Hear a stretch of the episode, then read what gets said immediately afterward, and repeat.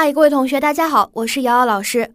今天的课程当中呢，我们将会讲到两个同根词，Italy 和 Italian。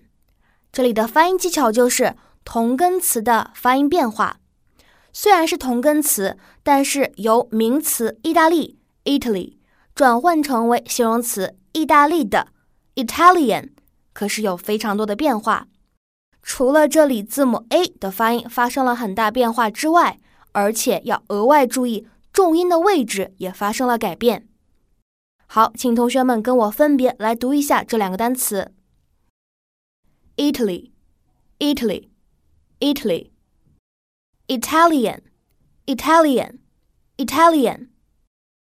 好，请同学们回复录音来朗读一下这两个单词：意大利 （Italy） 和意大利的 （Italian）。